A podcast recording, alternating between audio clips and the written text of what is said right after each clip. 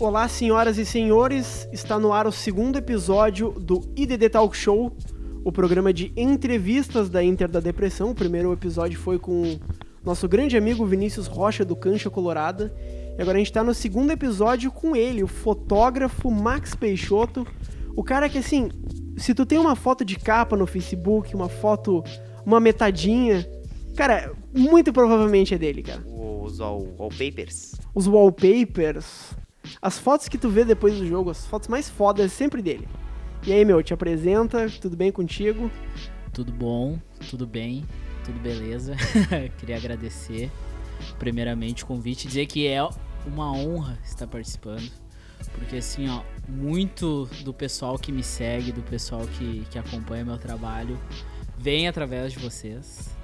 E ser reconhecido por esse público, que, que é o público que eu mais gosto de atingir, que é o Cheiroso. público que. É verdade, é verdade. É muito legal e estamos aí. Vamos falar. Muito bem, a gente tá aqui nesse Roda Viva, porque tá eu, João Vitor Schmitz, Oshimia. Bom dia, boa tarde, boa noite. Eh, Eu quero destacar que nessa entrevista o importante vai ser o torcedor Max Peixoto, que viveu os inícios dos anos 2000, um pouquinho do final dos anos 90. E o fotógrafo também. E um pouquinho do fotógrafo.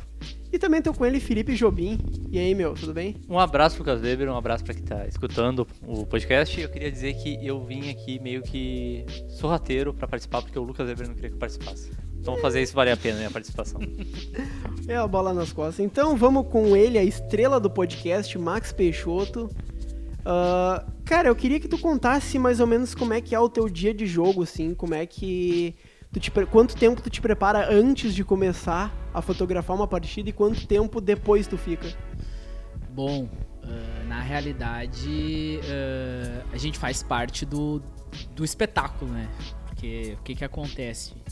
Ah, primeiro é uma grande responsabilidade, né? Tu, tu tá indo para um jogo, tu tá indo para um, um evento para registrar aquele evento, né? Então, eu como eu tenho bastante clientes jogadores, trabalho para alguns veículos de comunicação, então tu, tu tem que ter uma preparação, entender qual é a partida que tu tá indo cobrir.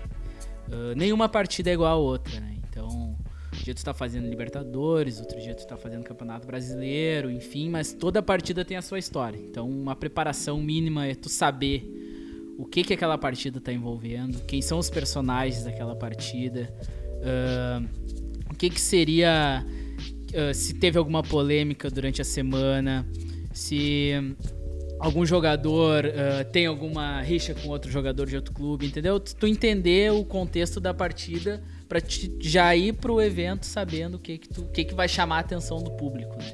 Então, essa é uma preparação básica. Aí depois entra algumas partes mais técnicas, né? Conferência do equipamento.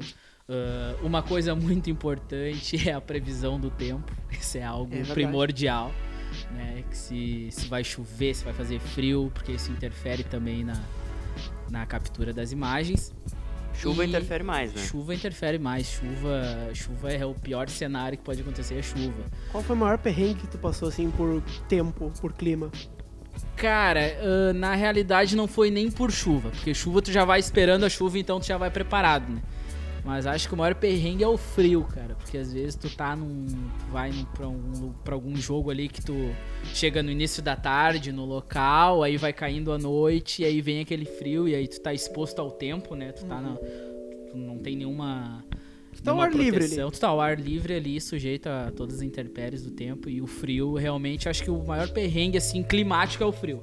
Tirando as outras partes técnicas, né? Quando tu vai a algum jogo que a luz é baixa, que a internet não funciona, que não tem ponto de luz perto, né? Pra te deixar teu notebook carregando, alguma coisa assim. Mas o maior perrengue mesmo é o frio. Sempre É é, o o frio. Realmente. Cara, tu tem várias histórias, assim, de viagens. A gente tá olhando pra uma foto tua que foi feita em BH. Tu já viajou pra São Paulo, tu já viajou pro Uruguai. Qual foi a viagem mais marcante pra ti como fotógrafo? Cara, não tem como ser outra.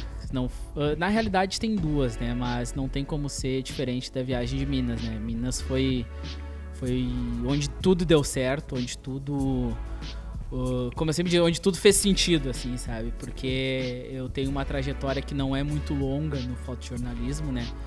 E, e é sempre Não aquela. é muito longa, mas me- é meteórica. É né? meteórica, é. Às vezes até o pessoal me pergunta quanto tempo eu tô fotografando, eu digo, o pessoal não acredita, assim. Agora, final de outubro, faz um ano que eu tô, que eu tô trabalhando no, com o futebol, né? E, e essa viagem de Minas foi uma viagem bem. Uma decisão, Inter e Cruzeiro, né? Semifinal, primeiro jogo lá no Mineirão, um estádio clássico do futebol mundial. E a gente já chegar no estádio com aquele clima de decisão. Aí tem toda a preparação que eu comentei antes, de tu se ambientar ao jogo, se ambientar ao estádio, tu escolher o teu lugar.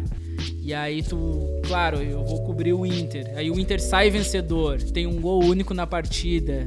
O Edenilson faz o gol, corre pra ti. Ali tu vê que tu garantiu o material, porque é o ápice da noite, né? Tu tá ali pra aquilo. E tu conseguir fazer um material teu bem gol. feito, é o meu gol, exatamente. É o meu gol. E tu vê que tudo deu certo, é uma realização. E depois no outro dia tu acordar e ver que tem uma série de jornais eh, com a tua foto na capa, onde muitas pessoas. eh, a primeira foto do dia, a primeira imagem do dia é a tua foto, é algo que não tem explicação. É uma, então essa pra mim foi uma viagem, a viagem perfeita. E a outra, ah, uma viagem, foi minha primeira viagem, né? Que acabou sendo minha primeira viagem de todas e primeira viagem internacional, que foi lá em Buenos Aires, né? Acompanhando o Inter lá contra o River Plate. Aí é mais pela questão do, do romantismo, né? Da paixão pelo futebol. Tu tá num palco do futebol sul-americano, um palco clássico, um palco que qualquer amante do futebol que quer estar lá, quer ver um jogo e tá acompanhando no gramado, sentir a energia da torcida do River, tu vê o Inter se impondo contra o River, foi também uma viagem sensacional. Ah, tu disse que começou recentemente com a fotografia no futebol, ou foi no geral? Na realidade, assim, eh, eu sempre fui fotógrafo, assim, Sim. né? Porque o que que acontece? O meu pai, ele sempre foi fotógrafo da família, assim, desde sempre. Qualquer festa que tinha, ele era o cara que ia comprar os filmes, era o cara que tirava as fotos da galera e ia mandava revelar, enfim. Tanto que lá na minha casa, na casa dos meus pais, na praia, lá tem um- uma parte do roupeiro que é só foto de festa de família, de várias de vários momentos da família. Então, desde criança tu queria ser Desde fotógrafo. criança, não que eu queria, que eu quisesse ser fotógrafo, mas eu sempre tive a fotografia junto comigo. Sim. Eu sempre gostei de mexer na câmera, de saber, de, de tu entender que as, eh, era uma coisa muito engraçada, assim, porque eu via assim que a festa de quando é criança, né, tu aguarda a festa de família, que ah, vai vir os primos, vai vir a avó, vai vir o vô, vai vir uma e tu vê que, que pode ser registrado aquilo, era eu achava muito louco aquilo, sabe? E eu lembro que meu pai, quando eu era criança, a gente, a gente saía assim, ia no centro, ia em parques e ele levava a câmera, sabe? E registrava esses pequenos momentos do cotidiano assim. Então não se restringia só em festas. E eu fui gostando da fotografia, sempre fui levando paralelamente a, a- as profissões que eu tive, enfim. Só que com o passar do tempo eu comecei a notar que, que eu comecei a virar o fotógrafo da turma, assim, sabe? Todo Sim. mundo, ô Max, bate uma foto aqui, ah, deixa que o Max bate a foto, deixa que o Max tira a foto. E aí eu comecei a ver que, opa, eu acho que desse negócio eu entendo um pouco, sabe? E aí foi aflorando a, a paixão pela fotografia até que um dia eu decidi, não, é, é isso que eu quero, é isso que, que eu quero pra minha vida. E consegui unir com o futebol, que também sempre teve presente comigo. E como é que foi a tomada de decisão? Como é que foi o dia que tu olhou, tu acordou, tu te olhou no espelho e tu decidiu assim, eu quero ser fotógrafo. Cara, ahn, na realidade foi um processo, né, assim, porque eu sempre, eu sempre acompanhei futebol, sempre fui em estádios de futebol, hoje eu tenho 27 para 28 anos, mas ahn, 24 anos, 25 anos eu vou em estádio. E eu sempre eu sempre lidei no meio do futebol, sempre tive no meio do futebol. E com o passar do tempo, fui acompanhando os jogos fora de casa, dentro de casa, fui fazendo amizades dentro do futebol e comecei a ter uma figura nesse, nesse meio, assim. Comecei a ser meio reconhecido nesse meio. E aí tive outros trabalhos, né? ah, tive algum, criei mídias e tal de do Inter, enfim, e que começou a ter uma grande repercussão há, há uns anos atrás. Aí como é que entra a fotografia nesse, nesse processo? Como eu sempre gostei de foto, eu pensei, poxa, eu quero trabalhar com futebol, mas como trabalhar? Vou, vou estudar educação física, vou enfim, o que, que, que eu vou fazer, sabe? E eu comecei a ver essa paixão pela fotografia. Uh, comprei um equipamento uh, de entrada, né, que a gente fala, né, equipamento amador ali, e comecei pro estágio bater foto. Isso em que época? Que ano? Isso foi ano passado, foi ali setembro, agosto do ano passado, um ano atrás praticamente. E as fotos começaram a dar uma repercussão bem grande, justamente por causa dessa bagagem que eu já tinha Sim. nesse mundo, por conhecer pessoas influentes, de tanto de Grêmio e Inter, de já ter trabalhado no Inter e ter amizades com fotógrafos que trabalhavam na beira do campo. Então, quando eu comecei a fotografar a torcida, o cotidiano do jogo começou a ter uma repercussão muito forte. Entendeu? E aí as páginas do Inter começaram a pegar minhas fotos e usar. E até que um amigo meu disse: Cara, tu tem um olhar diferente, tu tem o olhar do torcedor, tu sabe o que, que o torcedor quer ver. Porque hoje a gente tem 40, 50 fotógrafos dentro do campo, que 45 fotógrafos vão lá para fazer um registro. E registro muitos fazem. Mas emocionar é diferente. Para emocionar, tu tem que saber o que tu tá fotografando. E tu sabe o que tá fotografando. E aí começou a me abrir as ideias. Eu comecei, poxa, tá dando retorno, é uma coisa que eu gosto. Por que não seguir? Aí só foi, abandonei o que eu fazia antes e segui na fotografia. Pois é, eu até ia comentar contigo antes se era teu sonho de infância, porque aqui eu, o Weber, o Jobim, todos nós somos estudantes de jornalismo. Acredito porque nós três tínhamos o sonho de ser jogador de futebol e aí não deu certo. Não, eu sempre quis trabalhar com TV, com rádio, esse tipo de Eu também, eu tô com o Weber, sempre quis trabalhar com rádio. Então. É, a gente Tá, acabou de então, dar uma bola nas costas Eu do fui o único que fracassou em tentar ser jogador de futebol. E aí queria trabalhar o futebol, então aconteceu isso contigo também. Tu queria achar algo com a tua Sim. paixão ali. Sim, é, eu, eu sempre. É que o futebol é muito presente na, na minha família, né? Ah, a minha mãe é, é fanática por futebol, meu pai é fanático por tipo, futebol, a minha irmã. O único que não é meu irmão mais novo, mas mesmo assim ele gosta até certo ponto. Mas eu sempre tive o futebol muito presente, né, na, na, na minha família. Então foi uma coisa que, que aflorou, que sempre me. ah, eu fui com aquela. Com aquela situação assim que o resultado do Inter em campo ia influenciar o meu resto de semana, o meu dia seguinte, sabe? Então eu sempre tive essa, essa visão assim que o futebol era algo que que fazia parte da minha vida num todo, não não era só um esporte, não era só um passatempo. E a gente sempre, eh, ainda mais vocês devem saber, vocês que vão a jogos, que compram camisa do time, que às vezes uma pessoa que não é tão ligada em futebol, ela sempre te pergunta: "Mas o que que tu ganha com futebol?" Ah, mas o que que o D'Alessandro te dá? O que que o Inter te dá? Sabe? E eu sempre tive isso na minha cabeça assim, o que, que que me dá, sabe? Além do prazer da, da vitória, talvez o, a, a tristeza da derrota, mas o, o que que o futebol me dá? Eu sempre tive isso na, na cabeça, assim, sabe? Porque se a gente for pegar o, o esporte em si, ele é, ele tá sempre presente desde que o mundo é mundo, né? Todo, todo, to- todas as épocas do- da humanidade sempre teve um esporte que agregava as nações. E o futebol hoje em dia é isso, sabe? O futebol hoje Ele é- une povos. ele une povos. E, e eu sempre tive isso na cabeça. O que, que, que esse esporte tem de tão. que ele impacta na tua vida, que ele impacta no teu dia a dia? E, e o que, que ele pode me dar, sabe? E eu sempre tive isso na cabeça. Eu quero fazer algo pro futebol, sabe? E aí até que surgiu a fotografia e conseguimos unir, né? Tu disse que trabalhou no Inter e que fez uma, uma, uma- não vou dizer uma carreira, mas tu fez, fez teu nome antes de entrar no fotojornalismo. Como é que foi essa, tua trajetória até chegar no fotojornalismo em si? Sim, ah, eu sempre fui a jogos, sempre, sempre acompanhei o Inter ah, em casa, fora. Tem uma infinidade de jogos fora do Rio Grande do Sul, fora do Brasil.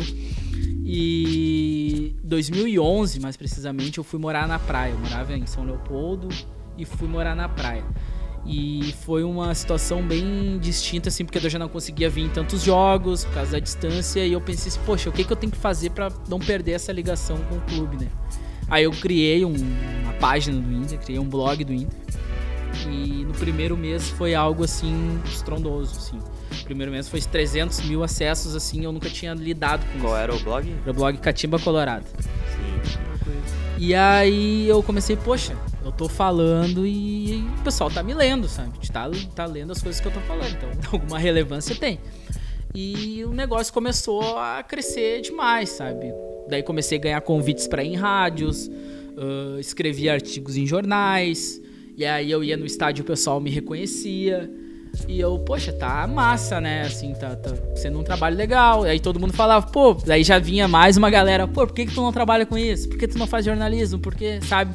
Só que eu sempre tive muito receio, porque era antes desse boom da, do, das redes sociais, da- dos comunicadores se identificar com algum clube. Dos influencers. Os influencers não tinham influência, então eu sempre fui muito receoso por conta, pô, tá, eu vou ser identificado com o Inter e até que ponto isso vai me agregar, sabe?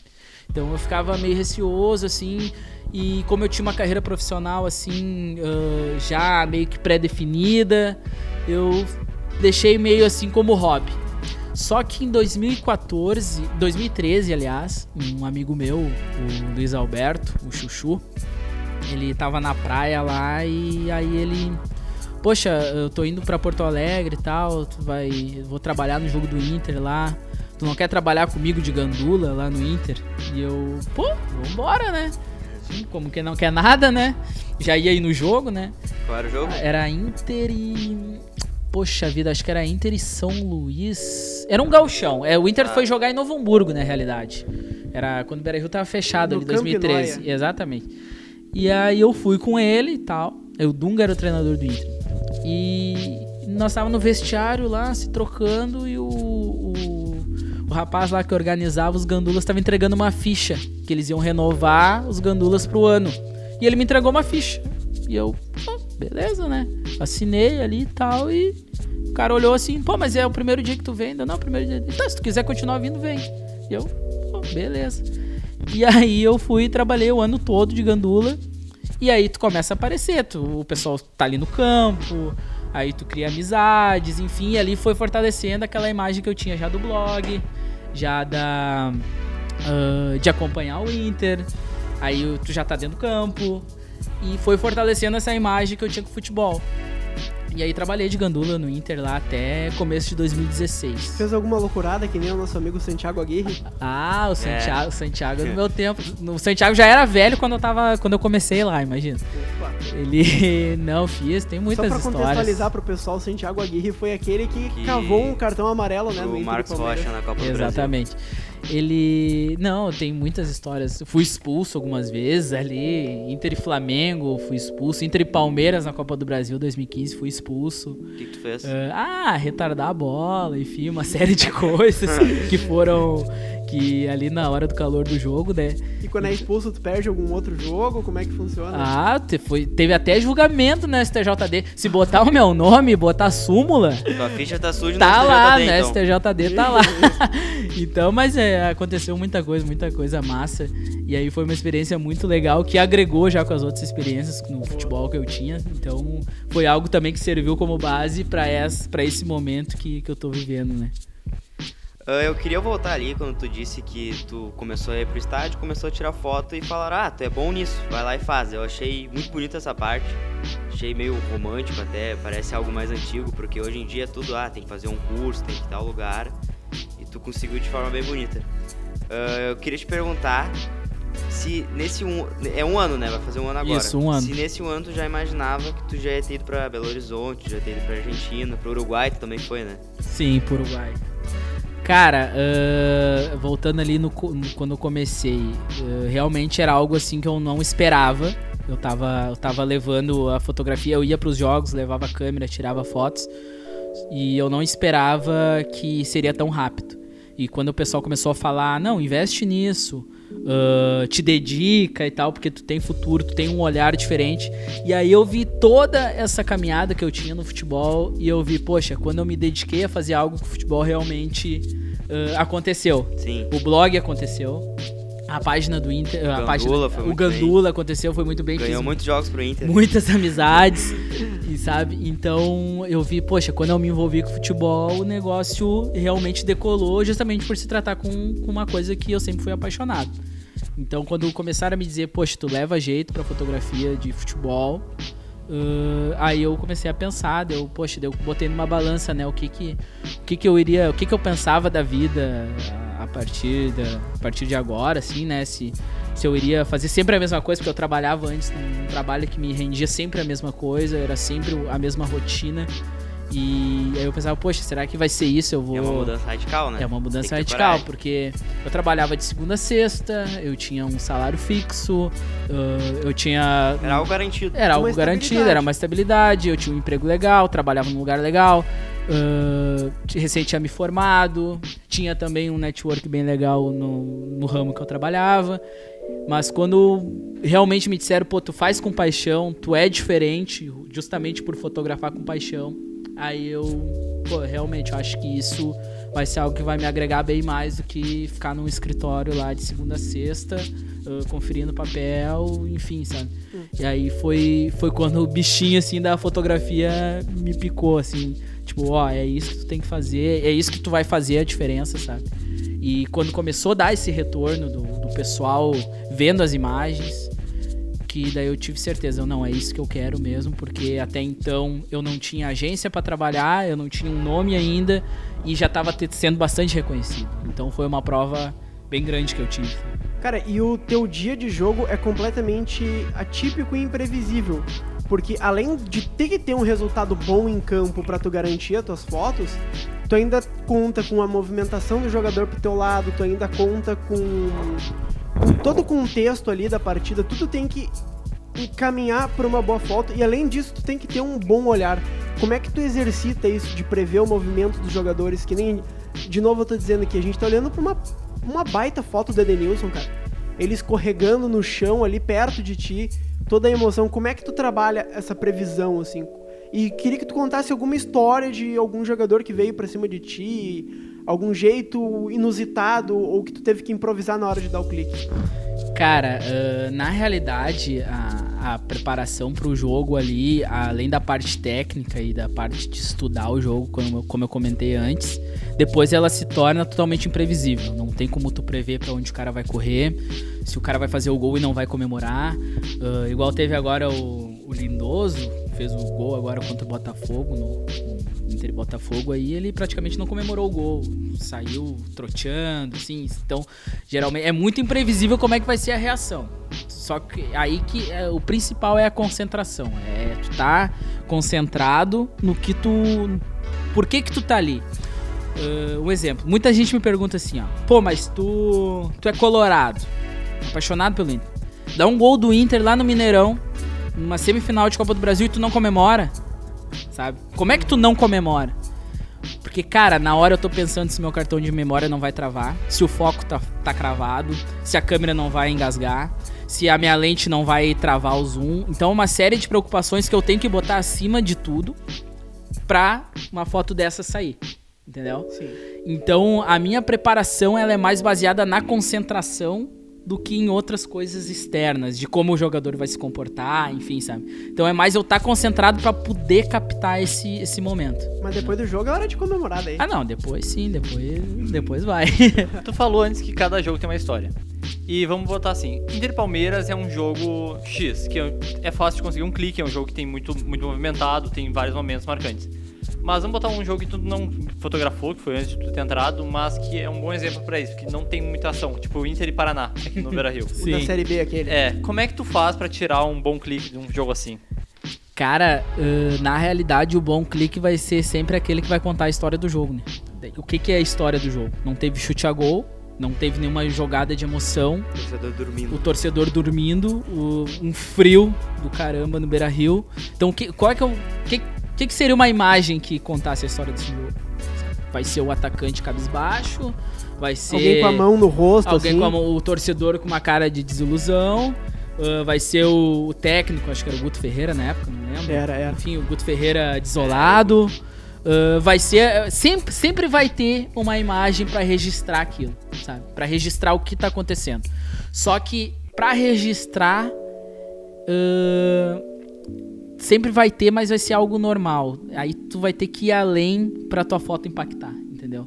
Porque se tu for só pra registrar aquilo, de repente tu vai tirar só a foto ali do jogador cabisbaixo, mas daí eu vou, daí eu vou, tá, mas só o jogador cabisbaixo pode ser um registro de uma derrota, de um empate, mas o que que vai mostrar que foi Inter e Paraná num frio uh, pra 10 mil pessoas, sabe?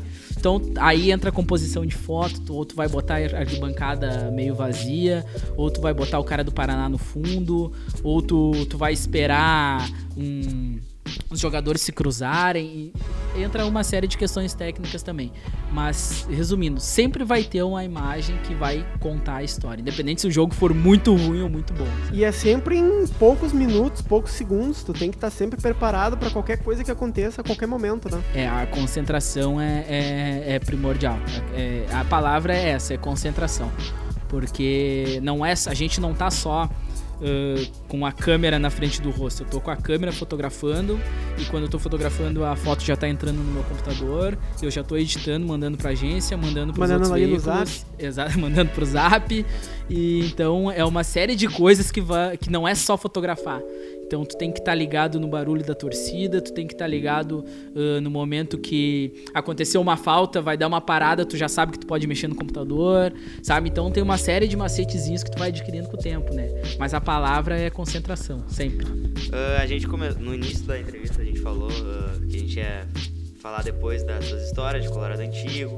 Tu falou quando tu saiu de São Leopoldo que tu não queria ficar longe do Inter, depois tu virou Gandula, ou seja, tu é Colorado fanático. Sim. Só que agora há pouco tu também falou sobre a concentração que tu tem que estar tá para fazer teu trabalho bem feito. Sim. Só que, sei lá, por exemplo, o Inter chega na final da Libertadores, o Inter agora, o Inter chega agora na final da Copa do Brasil.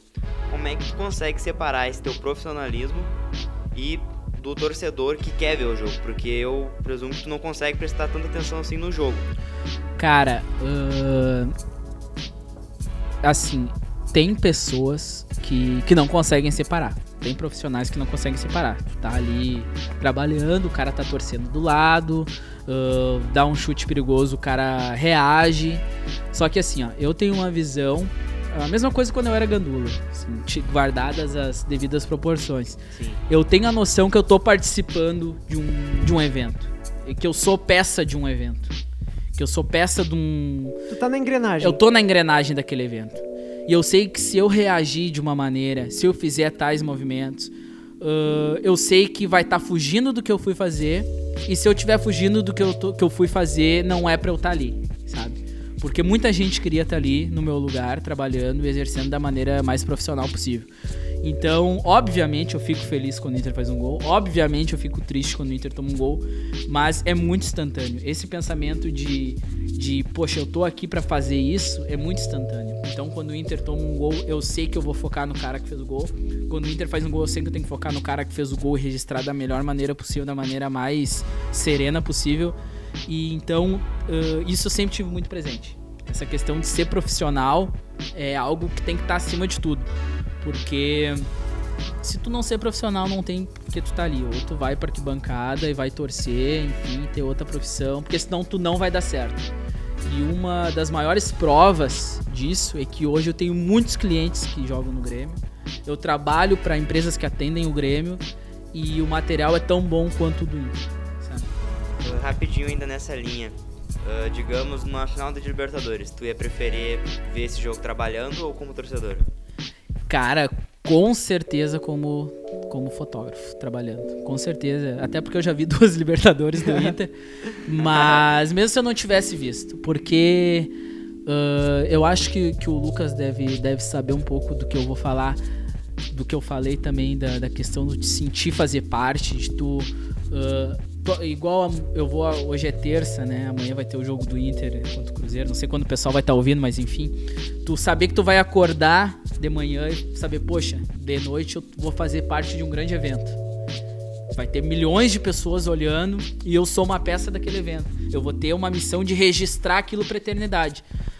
Um exemplo tá aqui na, na tela atrás de nós. O, o cara que for pesquisar lá Inter e Cruzeiro no Mineirão, Copa do Brasil 2019, a primeira imagem que vai aparecer vai ser o Edenilson comemorando. Ou pode ser e... uma imagem toda a volta. Ou, exata, ou uma imagem da volta, mas o jogo do Mineirão, 90% de chance de ser uma imagem minha e isso não tem preço. Entendeu? Isso não tem preço. Porque vai ser um negócio que vai estar pra eternidade isso aqui. Então, é, essa é a questão. Eu acho que eu, com certeza eu prefiro estar trabalhando hoje do que como torcedor. E até nessa questão, uh, tu falou que a tua, tua carreira como fotógrafo é algo meteórico, né?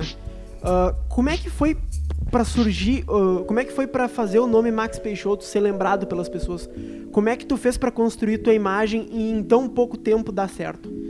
Cara, uh, muito, né? No, tornando a dizer, pelo alicerce que eu já tive de viver o futebol, né? Primeiramente só com o Inter, com, criando mídias do Inter, acompanhando o Inter, de fazer amizades em torno do Inter. Só que uma das coisas que, que deram certo é a questão de saber, uh, não digo vender, mas saber valorizar o trabalho. Valorizar o que tu tá fazendo. Porque ao mesmo tempo que tu, que tu tá ali na beira do campo, tu tá fazendo um trabalho que foge do tradicional, entendeu? Tu tá.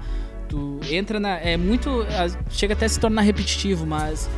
Uh, tu tá fazendo parte, sabe? Uh, nada é melhor. Qualquer coisa que tu for fazer, qualquer profissão que tu for seguir, quando tu se sente fazendo parte do processo é diferente, entendeu? Então, uh, quando tu faz parte de um processo, as coisas fluem mais naturalmente. E eu acho que uma das grandes questões, assim, que, pô, alavancou. Porque eu peguei uma fase boa do Grêmio ano passado, peguei uma fase boa do Inter no brasileiro, que também ajuda, e rendeu um material legal. Mas eu acho que o que mais. Uh, o que mais deu certo, assim, pra, para chegar nesse estágio que eu tô hoje, assim, que não é nada muito fora do comum, mas é um estágio muito bom, é justamente saber vender isso, saber demonstrar isso em rede social, uh, mostrar que que ali atrás da placa ali fotografando não tá um jornalista comum que só vai vender a foto pro jornal, enfim.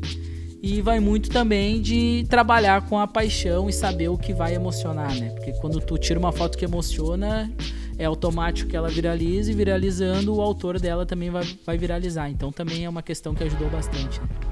Uh, além de fotos para veículos de imprensa e tal, tu também é conhecido pelas metadinhas e os wallpapers na internet. Sim. Eu até tô usando uma metadinha. Ó, oh, olha aí. Opa. E quando tu tira uma foto, tu pensa nessa como tu vai usar ela, por exemplo, ah, essa foto vai ser boa para uma capa de, de, jornal, essa foto vai ser boa para um wallpaper que eu quero fazer para o pessoal usar, vai ser um pôster talvez. É, um pôster.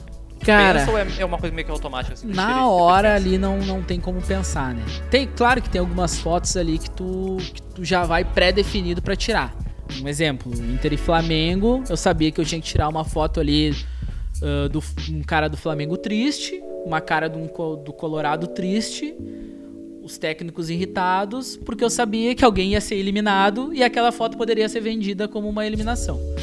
Então até tem uma foto quando. A foto que saiu na capa do metro agora, que é minha, que é o Guerreiro lamentando e os jogadores do Flamengo atrás. Quando eu tirei aquela foto ali, eu tinha certeza que, não, essa foto ela vai ser capa de alguma coisa. Que é o Guerreiro com as mãos nos olhos, lamentando, e os caras do Flamengo atrás comemorando.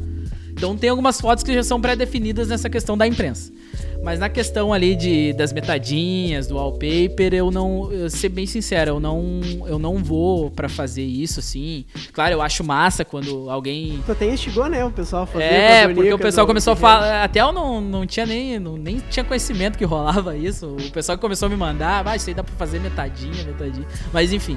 Mas depois eu vou ver, claro, editando as fotos. Eu, Poxa, essa é uma foto legal pra botar de papel de parede de celular. Até aconteceu com, o Guerreiro, numa coletiva do Guerreiro, agora tirei uma foto dele. Que ficou bacana a resolução pro celular e tal. E eu pensei, pô, essa foto aqui vou instigar o pessoal a botar como papel de parede. E isso é um diferencial também para nós fotógrafos, que muitos fotógrafos não, não enxergam isso, que a gente tem que uh, apresentar nosso trabalho público, pro público. Não é o público que tem que vir até nós, é nós que temos que ir até o público. E Pra te ter uma ideia, essa do Guerreiro aí viralizou. Muita gente me parou no Beira Rio pra mostrar, ó, oh, tá aqui, é a capa do meu, do meu telefone, sabe? Então, claro, depois vai surgindo essas, essas oportunidades, assim, da. Até o pessoal que faz meme, mais, né, né, com as fotos. É, dos memes, claro. Isso é até uma questão uh, que muita gente me, vem me questionar, ah, mas os caras estão usando a tua foto, ah, mas os caras não pagaram, ah. Cara, tudo gira em torno de bom senso, sabe? Não, não adianta eu, eu ir lá brigar com 30, 40 páginas, que é um cara torcedor igual tu, é. que ele só quer curtida, ele não quer ganhar dinheiro em cima. Tu, tu, tu uh, entende a diferença? Eu entendo a diferença um do que o cara. Eu entendo a diferença do cara que pegou minha foto, fez um meme engraçadão e parou ali. Uh, é diferente do cara que vai pegar minha foto, vai botar numa camiseta e vai vender na internet, entendeu? São, é, é, entra muito bom senso nisso. Sabe? Claro, Eu sempre prezo pelos créditos, dizer que fui eu que, que tirei a foto, enfim, isso é de praxe. Mas o pessoal que usa pra fazer meme, o pessoal que usa pra. ah, enfim, pra postar, enfim, nas suas redes pessoais, não, não tem problema, não vejo problema nisso. Eu acho que até é uma maneira de divulgar o nome do fotógrafo, sabe? Mas é diferente da parte comercial, né? Do pessoal que vai usar pra parte comercial já. Aí a conversa já é diferente, né? Tu tem uma relação com alguns jogadores, por exemplo, de o pessoal ver tua foto e acabarem virando teus clientes, né? Por exemplo, tem o, o Nonato fez um, um, um quadro com a tua foto. ah, por exemplo, o Edenilson deve ter visto essa foto aí que a gente tá vendo. Queria que tu contasse mais ou menos como é que é a tua relação com os jogadores. Não precisa ser só de Inter, pode ser de, de vários jogadores. Se isso ajuda também a criar a tua marca e como é que é a tua relação com eles. Se tu acaba virando ah, o fotógrafo deles, por exemplo.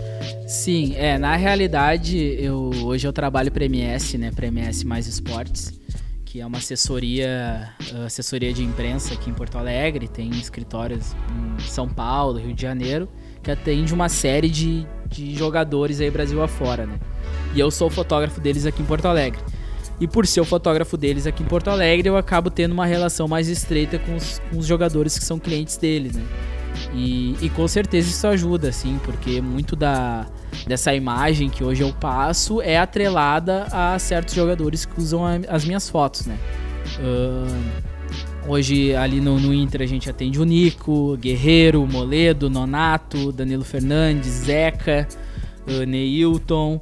Daí lá no Grêmio tem o Kahneman, uh, Paulo Vitor, Maicon, tem Matheus Henrique, uh, Juninho Capixaba, enfim, uma série de jogadores que por tu ser o fotógrafo da, da empresa, eles acabam usando tuas imagens. Isso é até uma outra demanda que tu tem durante a partida. Porque tu tem Exatamente. que fotografar esses caras também. Exatamente, esses caras são, são meus são meus alvos durante a partida porque eu tenho que fazer a imagem deles, contando a história deles na, naquela partida para eles depois usarem em cards, em, em material promocional, nas redes sociais deles, que é onde acaba vindo esse reconhecimento, né?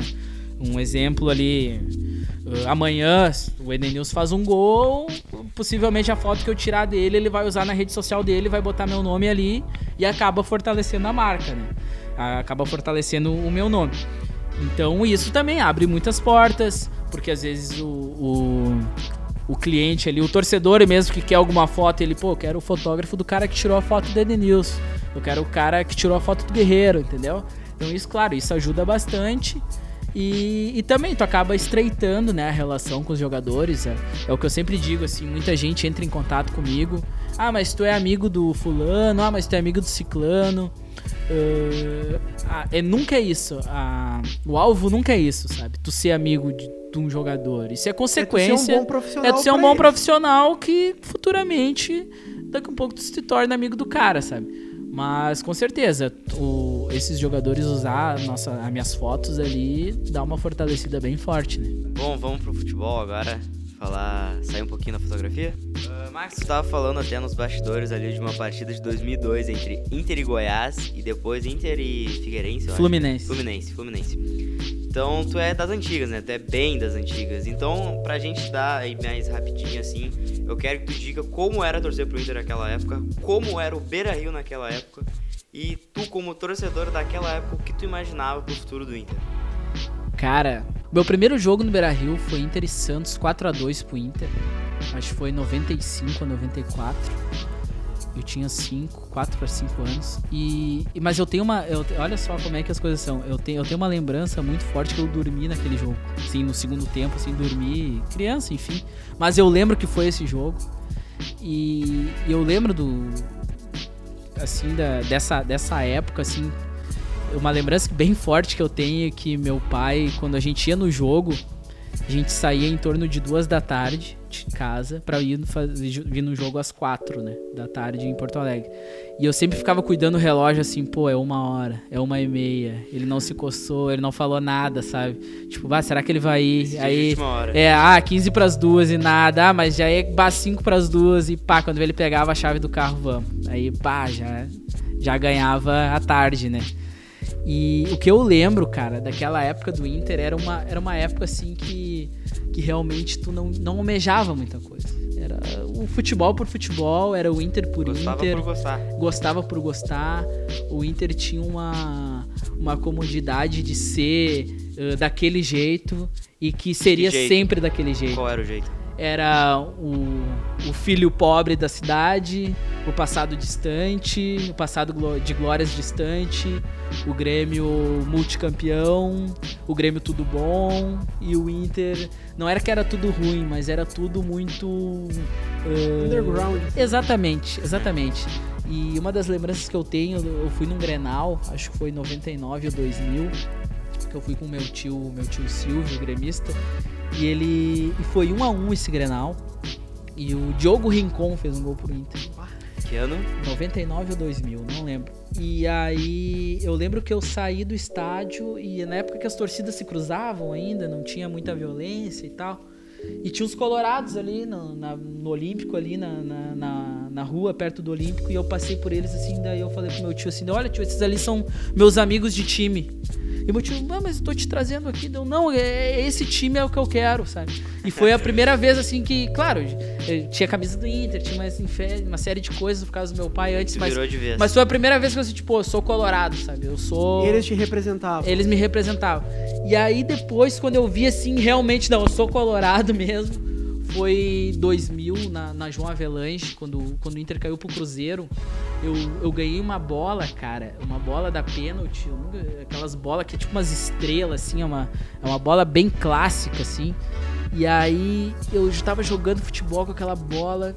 E aí, quando vê, deu um gol do Cruzeiro, cara. E daí eu fui ver, o jogador do Inter tinha entregado a bola, a bola pro cara do Cruzeiro, Leandro Guerreiro. E eu comecei a chorar, cara, chorar, chorar, chorar. E aí meu pai perguntou assim, por que tu tá chorando? Eu, ah, tô chorando por causa do Inter.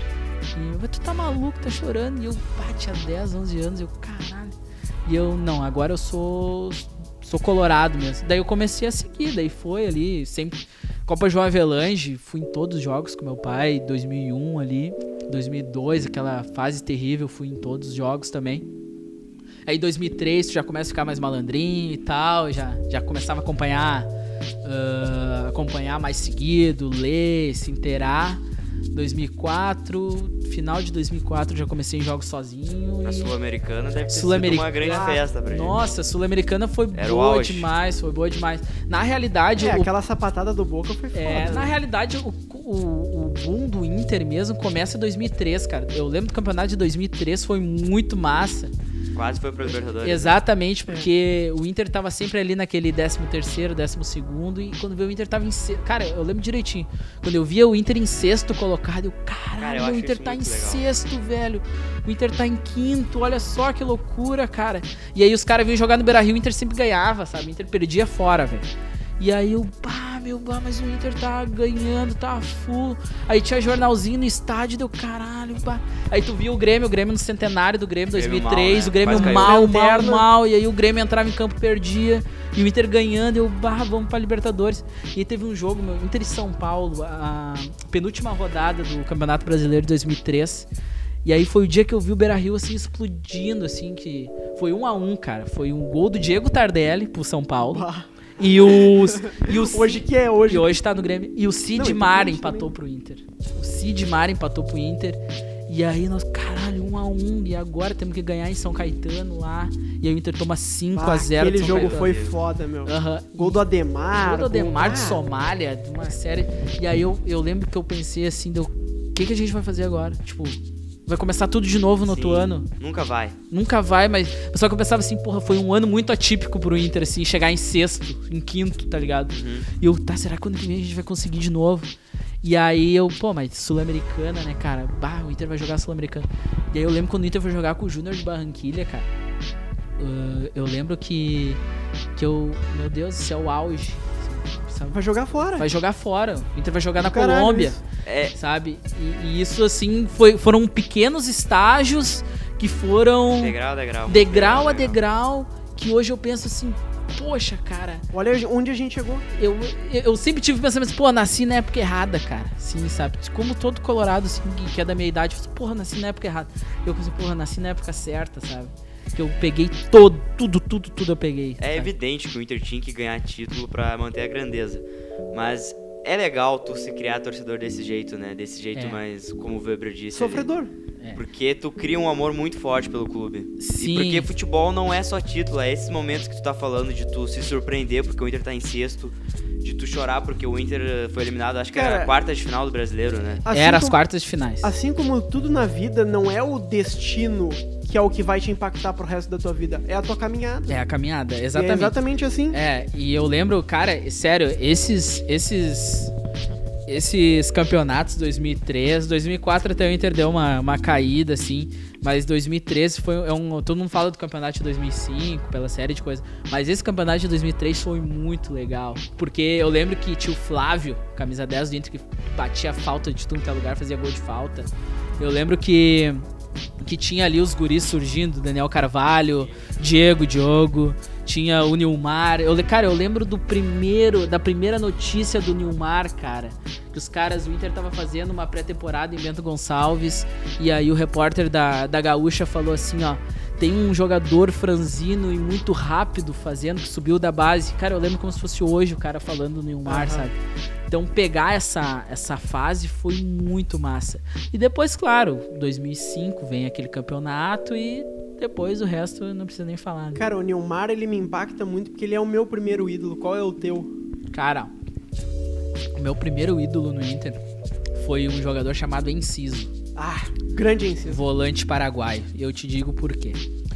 O Enciso ele participou daquele campeonato de 97, né, que o Inter ganhou o Campeonato Gaúcho, participou do 5 a 2 E, e depois teve um Grenal que eu fui, acho que foi em 2000 ou 99, que ele faz um gol de fora, de fora da área.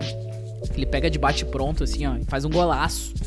Ele empata o Grenal no Beira-Rio, na realidade. E eu era muito fã dele, assim. Meu primeiro... Depois o meu segundo ídolo foi o Rockenbach, pra te ter uma ideia. O Bah. Rockenbach tinha uma paulada de... Uma paulada no pé, assim, que era foda. Era Mas o o- inciso que tava com- o Olímpia contra o Grêmio. Ex- ah, sim, e exatamente. Depois o Enciso volta na semifinal da Libertadores de 2002, joga com uma camisa do Inter por baixo. Que a gente sempre ouve aquele, aquela flauta, não, porque o fulano vai jogar com a camisa do fulano por baixo. Sim. E não, esse cara Ronaldinho fez. em 2006, é, por exemplo. Não, o Enciso fez. Ele fez dentro do Olímpico e, e foi meu primeiro ídolo, assim. Esse o Enciso paraguaio, tanto que há uns anos atrás eu encontrei ele, eu disse pra ele, Baca, tu foi meu primeiro ídolo. Ele, sério? Não, sério. que esse foi um dos caras, assim, que forjou meu coloradismo, assim. Ah, qual foi o jogo que mais te marcou, tipo, positivamente e negativamente? Tipo, que tu tava presente, que tipo, tu lembra até hoje dos detalhes, tu lembra até hoje o que aconteceu. Cara, ah, eu fui em todas as finais do Inter. Ah, eu não- só não fui no Mundial, no, no Japão. Mas o resto ali de 2002 pra cá eu tive presente em todas. E, é, 2010 não, não fui, mas enfim. Porque o Inter ganhou, no caso. Mas, claro, tem Libertadores 2006, é algo que não tem como explicar em palavras. Mas um jogo que eu acho muito foda é Inter Estudiantes, cara. Inter Estudiantes 2008 ou 2008. 2008. A final da, da Copa Sul-Americana eu achei muito massa. Muito massa porque o estádio tava uma maneira que eu nunca vi o Beira-Rio. A atmosfera tava muito foda. Estudiantes era um time muito bom, um time muito aguerrido. E o time do Inter era muito aguerrido também. E aí sair perdendo, ganhar na prorrogação, eh, foi, foi algo assim. Porque assim, ó, o Inter, se tu for pegar, Teve mais o Veron também né, nesse jogo. mais o Veron, que que era, o pô, o Veron. Só que assim, ó, se tu pegar a história do Inter, cara, o Inter tem uma história que ela é mais assim, é o futebol mais vistoso, é um Sim, futebol mais é. alegre, mais técnico.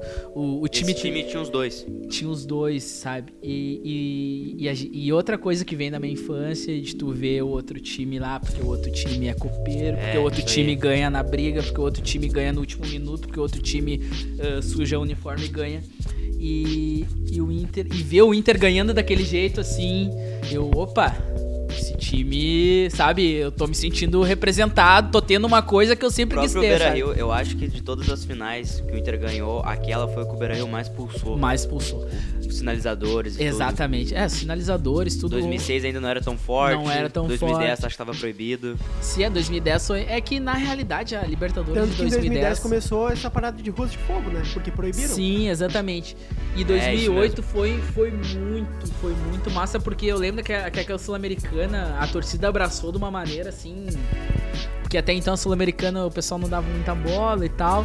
Mas daí quando foi avançando as fases ali, quando passou o Grenal, Teve Boca. daí e- teve Boca, teve Chivas. Chivas. E eu lembro que aí tinha uma possibilidade do campeão ir pra Libertadores, Nossa, ir ou não é. E aí eu lembro que a torcida abraçou de uma maneira muito massa, sabe? Então esse jogo pra mim positivamente foi bem bem marcante assim. E negativamente, cara, eu tenho dois jogos no Beira-Rio na realidade que, que me marcaram muito negativamente. Que o primeiro é Inter e Cruzeiro em 2002, esse jogo eh, porque eu era muito novo e eu lembro de ter sido uma pancadaria, de ter sido um quebra-quebra. No campo Só pra na- no, na- no final do jogo com a torcida. Só pra, conste- conto- contextualizar. só pra contextualizar. O Inter precisava ganhar pra não ser rebaixado. Se perdesse, estaria 99% rebaixado. Depois se livrou contra o Paysandu. Mas aquele jogo era primordial. O Beira-Rio tinha muita gente. O Cruzeiro não fazia mais nada no campeonato. Não, não tinha mais chance de nada. E o Inter perdeu de 1 a 0 Foi parecido em 2010, como 2016, então. Exatamente, Exatamente. exatamente. E, e o Inter perdeu de 1 a 0 gol do Luizão, aquele zagueiro o careca Luizão. E aí deu um quebra-quebra, foi um Portão desespero, 8. portão 8, eu vi ah, idoso chorando, Criança de colo correndo. criança de colo correndo. Exatamente. Então foi um jogo que ficou muito marcado, porque a partir dali o Inter não teve mais problema com rebaixamento, né? Então me marcou muito. E 2016, um jogo, cara, que me marcou bastante. Eu, eu tive lá em, em Mesquita, lá no Rio de Janeiro, Eu na sei que última eu, rodada. eu sei que eu te vi numa parada no, nos É? ônibus, eu te vi. Então, no- eu tava lá, lá. mas um jogo que me marcou, Inter de Ponte Preta. Inter de Ponte Preta no Beira-Rio, o Que Inter sai, o Inter sai ganhando, deixa empatar no comecinho do segundo tempo. Ali não tinha mais como escapar Caiu do o Rote ali, rebaixamento. Ali caiu o Rote, exatamente. E caiu o Inter ali, porque o baque foi muito grande, a, a energia negativa no Beira-Rio foi muito grande, quebra-quebra, enfim, me lembrou muito esse jogo que eu comentei de 2002. Então foi dois episódios, assim, bem tristes, assim, que, que eu presenciei com o Inter. Voltando a que tu falou ali antes, que torcer pro Inter era torcer por amor, que o Grêmio era o time campeão e o Inter não era nada disso. Se a gente for pegar a história antiga do Inter, os caras vão falar do rolo compressor, que era um time super vencedor, do time dos anos 70. Só que isso acabou, tinha acabado. Tu, por exemplo, nunca tinha visto. Então, presumo eu que a final de 2006 no Beira-Rio, o clima do Beira-Rio talvez era muito forte, era, era uma tensão muito grande e talvez nunca mais o Beira-Rio vai ter uma noite como teve naquele dia. Só que eu vou te perguntar se tu não acha que talvez volte a ter, porque agora o Inter foi rebaixado, o Inter passou pelo seu pior momento da história. Quando tu acha que o Inter voltar a uma final de um grande título, tu acha Que pode ser semana que vem. que pode ser semana Que pode vem? ser no dia que o podcast esteja. Tu acha que o Beira Rio pode estar na mesma energia que tava na final da Libertadores de 2006? Por voltar do seu pior momento da história? Cara, é que assim, ó, eu acho que sim, pode, pode voltar com aquele clima. Até porque eu lembro que 2006 foi muito mágico. Tudo foi muito mágico, porque eh, 2005 tinha sido um ano, um ano sensacional também pro Inter. O Inter voltou a figurar entre os grandes do Campeonato Brasileiro, vaga para Libertadores. E daí começa o gauchão, o Inter eh, ganhando, enfim. E aí vai pra final contra o Grêmio e perde. E aí eu lembro que quando perdeu a final pro Grêmio, eu pensei assim, poxa, tá aí agora? O que, que vai ser do Inter agora, sabe? A gente perdeu pro Grêmio, que tava voltando à segunda divisão, e agora? Só que nada mudou, continuou ganhando, continuou passando de fase na Libertadores, ah, enchendo o estádio, e começou aquela atmosfera a se criar, e vamos ser campeão. E eu lembro que tinha um, um slogan que o Fernando Carvalho criou na época, que era o Agora é Guerra. E todo mundo agora é guerra, agora é guerra, aí tinha faixa no estádio, agora é guerra. E aí eu, vamos ser campeão, vamos ser campeão, e todo mundo naquele clima de vamos ser campeão. E aí ganha a primeira partida em São Paulo, que eu tava lá em São Paulo, podemos contar sobre isso também. Ah, tu vem pro Beira Rio, era tão mágico que não tinha aquele, aquelas, não, não vai ser, sabe? Pelo menos É da minha hoje. parte. É hoje, é hoje. O Inter vai se encontrar com essa história hoje, sabe? Era, era muito forte a questão do. Cara, eu lembro de pessoas passando a catraca e se abraçando, assim, ó, por tá vivendo aquilo, sabe? Pessoas que tinha chovido um dia antes e no dia, pessoas se atirando em poça d'água por estar tá dentro daquilo, sabe? Era uma, era uma energia muito forte, sabe? Era a energia da primeira vez, óbvio. Mas eu acho, cara, que que 2019, se o Inter conquista a Copa do Brasil, eu acho que vai ser algo talvez até maior, cara. Eu acho que vai ser algo maior, porque em 2006 a gente tinha, a gente era acomodado que o Grêmio tinha mais títulos. A gente era acomodado que o Inter estava fora do cenário. A gente estava acomodado que o Inter não era um dos grandes do, nos campeonatos, que a gente era fadado a entrar, a participar. Então a gente tinha a sensação de estar tá conquistando algo grande sabe? E, e, diferente desse ano, que a gente vai ter, além de conquistar, retomar de conquistar algo grande, vai estar tá reconquistando talvez a moral de um clube. Então acho que é muito maior do que a primeira vez, sabe? Cara, tu. Uma discussão que se fazia até pouco tempo atrás antes do Grêmio ganhar o título é que o Arena não tinha a mesma energia do, do Olímpico. Tu acha que o novo Beira Rio ele teve em algum momento a mística, o. Pulsação. A pulsação do antigo Beira Rio, que tipo, o Inter conquistou tudo no antigo Beira Rio. Ah, o pessoal que ia na inferior não sentava em cadeira, eles sentavam no chão, no cimento. Não, frio. nem sentavam, ficavam de pé. É, exatamente. Tu acha que nesse novo Beira Rio já teve uma parte, uma, essa mística, já teve essa sensação ou ainda falta? Cara, eu acho que teve, cara. Eu acho que teve, porque se tu pegar o aproveitamento do Inter de 2014 pra cá em casa é um absurdo, cara. O Inter é um dos melhores mandantes sempre. Sempre, sabe? Uh, tanto que o único ano ali que a gente que a gente foi jogar fora de casa, 2013, foi quando a gente flertou com o rebaixamento. 2012 não tinha o Beira-Rio direito, foi 2012 mal também. também não teve o Beira-Rio, é, foi mal também. E 2016 foi um caso totalmente atípico porque foram forças fora de campo que fizeram nós cair. Porque até então, com a força do Beira Rio, a gente estava patrolando o Atlético Mineiro em maio, sendo Sim, líder do campeonato, entendeu? Exato. Então, uh, eu acredito que o Beira Rio, cara, obviamente nunca vai ser como era antigamente, só que eu não sou romântico até uh, ao ponto de dizer, nossa, era muito melhor antes, sabe? Ah, eu queria que fosse. Não, eu acho que tudo evolui, tudo uh, é um processo. É a transição que o Inter fez a partir ali de 2000, 2001, quando começou a reformar o complexo, a reformar a estrutura que, que deu a possibilidade do Inter reformar o Beira-Rio. Voltando para essa questão da mística do Beira-Rio, eu acho que, que eu acho que o Beira-Rio de hoje tem a sua própria mística, sabe? E, e eu acho que além de ter essa a própria mística, o adversário sente a própria mística. Porque, cara, é difícil jogar com o Inter no, no Beira-Rio hoje, sabe? Toda, toda a atmosfera, toda a estrutura que o Beira-Rio tem eu acho que, que foi para melhor. Foi para melhor. Aquele Beira Rio antigo ficou, foi um passado glorioso, um passado bonito. Uh, quem lá se eu me cortei arame farpado lá. Uh, eu, enfim, fiz uma série de coisas lá, me amontoei em arquibancada, banheiro pequenininho, todo sujo, o túnel para entrar baixinho, sem luz. Mas quem viveu aquilo foi privilegiado, viveu. Mas quem tá vivendo hoje a fase Beira Rio novo não, não tem que ficar triste assim por não ter vivido, porque é, é uma época diferente, sabe? É uma época diferente. Ô Max, tu tava uh, no começo dessa transformação da torcida do Inter, dessa nova identidade que ela teve. Uh, hoje em dia é reconhecido a camisa vermelha, é reconhecido o tema da vitória. E eu queria que tu falasse um pouco como é que foi esse processo, como é, o, o, o quanto tu fez para a torcida do Inter ser reconhecida dessa forma, com os cânticos, com a identidade e tudo mais. Cara, uh, é, isso foi uma outra coisa legal, porque essa transformação da torcida do Inter andou paralelamente com a transformação do clube, né? Um puxou o outro, na realidade, né? Porque eu lembro que a torcida do Inter sempre foi uma. Uh, muito antigamente era uma torcida bastante participativa, enfim, e com, com o passar dos anos, com os resultados adversos aí de ano após ano. Uh, de derrotas e campeonatos não tão agradáveis, a torcida foi entrando numa zona de conforto, assim, de, ser mais acomodada, né? Isso era uma das coisas que muito me incomodava no Beira Rio, assim, quando eu ia no estádio, que era uma torcida mais tranquila, enfim. E, e quando a torcida do Inter vem o boom ali de 2005, 2006 e, e aí surge a Popular, surge alguns dissidentes de outras torcidas organizadas do clube. Há também o fechamento da Coreia, né, que, que tirou bastante... Que botou todo mundo no portão Exatamente, 7, né? botou... Porque antigamente, antes de ser uh, de ter a inferior ali completa. Tinha, eram dois setores separados, né? Era a popular gigantinho e a popular placar, né? Que se chamava. E aí tinha a inferior, que era todo o resto. Eram três setores embaixo, né?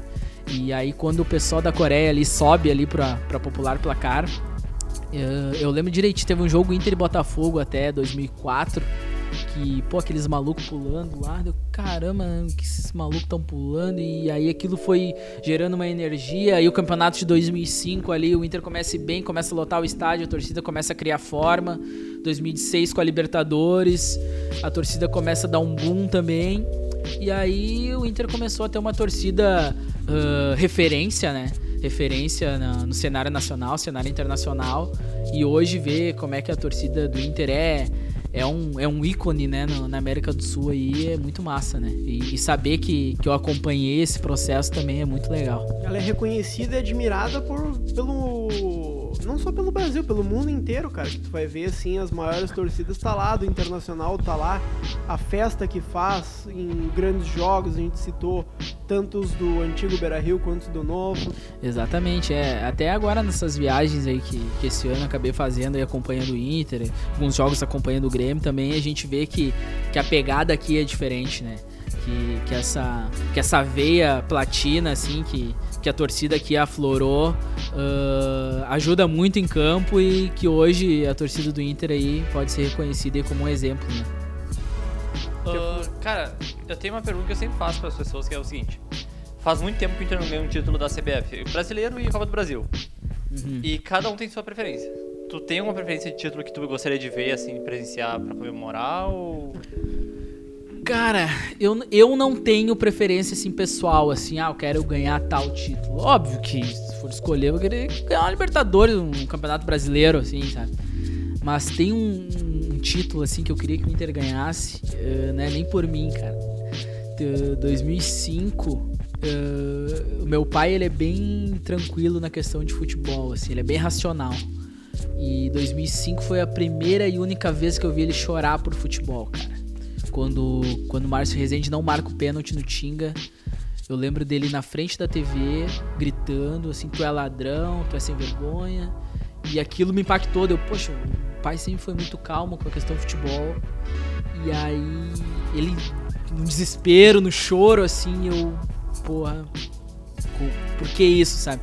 E aí depois ele me falar dele, cara, eu vi o Inter ser tricampeão brasileiro, eu era jovem naquela época, Uh, foi uma loucura. Aí eu passar por toda a seca do Inter e me tirar isso, sabe? Foi como se estivesse tirando um pedaço de mim. E aí vem Mundial, Libertadores, Sul-Americana, Recopa, tá, tá, tá, tá, tá, tá. Só que aquilo nunca saciou ele, sabe? Por aquele, por aquele 2005. Então, um título que eu queria que o Inter ganhasse era no Campeonato Brasileiro pra ele, assim, sabe? E que quase ganhou em 2009 com todo aquele caso do Grêmio pegar o Flamengo e é, cara, aquilo ali na realidade a gente teve uma má sorte, né, cara? Porque se a gente for parar para analisar, o Inter entregou muitos é, jogos. Entregou aquele... muito ponto. É, entregou muito ponto. O jogo que saiu ganhando deixou empatar.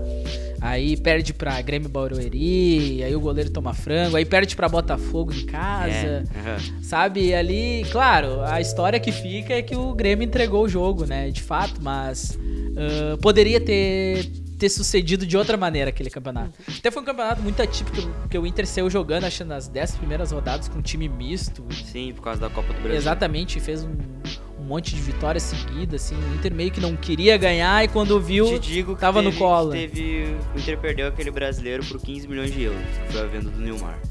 Cara, o Nilmar, exatamente. Mas tem um cara que eu acho que fez muita falta, que foi o Magrão, cara. O ah, Magrão, ah, o Magrão era um senhor meio de campo, era um era o zelador do Inter ali e ele fez uma falta absurda naquele time do Inter também. E, e assim, eu acho que esse, aquele campeonato ali meio que foi de supetão pro Inter. Quando vê, tava acabando e, e tínhamos chances, sabe? Porque o Inter tava envolvido com final de Copa do Brasil, tinha ganhado o Gauchão, final de Copa do Brasil, final de Recopa, sabe? E aí chegou a jogar Sul-Americana também aquele ano, sabe? Tinha uma série de coisas. Sim. E eu acho que foi meio atrapalhado. Suruga. É Suruga Bank, então foi meio atrapalhado aquele, aquele campeonato lá. Mas foi uma chance que o Inter perdeu, né? E aí teve aquele jogo contra o Flamengo também no Beira Rio, né? O Beira Rio encharcado lá, que fazia 0x0. Sim, aham. Talvez tivesse ganhado ali em condições normais, tinha sido campeão. Tu falou sobre a viagem de São Paulo, a gente vai encerrar aqui o podcast, mas antes eu queria que tu comentasse mais o porquê que ela te impactou tanto a ponto de tu mencionar ela. Como é que foi pra ti essa viagem? Cara, ali, ali em São Paulo foi algo que, que não tem não tem como medir em palavras assim, porque eh, aquele ano foi mágico, aquele ano é um ano que talvez o Inter nunca vai nunca vai ter uma atmosfera como, como aquela do da, da magia que teve, sabe? Porque até então, hoje o Inter quer ser campeão para recuperar uma autoestima. Mas aquele ano de 2006 foi algo que não tem explicação. E tá no Morumbi, com 70 mil pessoas no estádio, com o São Paulo, atual campeão do mundo, atual campeão da Libertadores, e, e tu tá ali com, vendo no, no rosto do Colorado do teu lado a esperança de, de dias melhores, e os dias melhores virem na tua frente é algo que não tem como medir. Tanto que uma da- das lembranças assim que eu tenho, que não me sai da, da memória, assim, é o segundo gol do Sobs, ele ajoelhado, assim, gritando, eu sou foda, eu sou foda. Imagina se tu estivesse fotografando E- ele. Nossa senhora.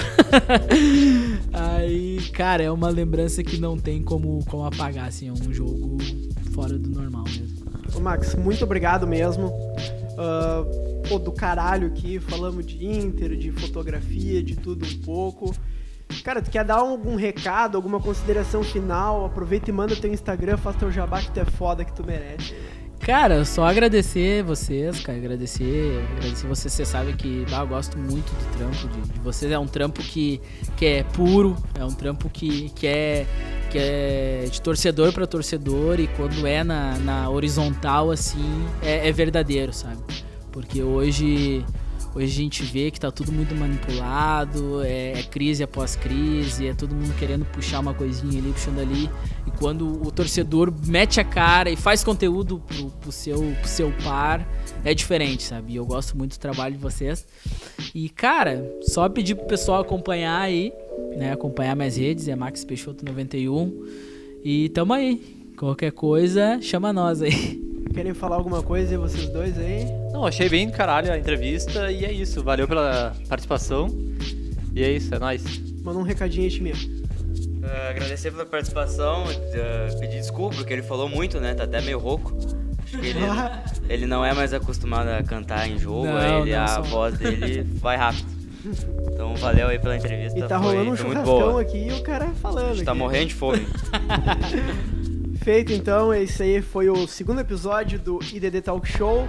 Um abraço a todo mundo e tchau.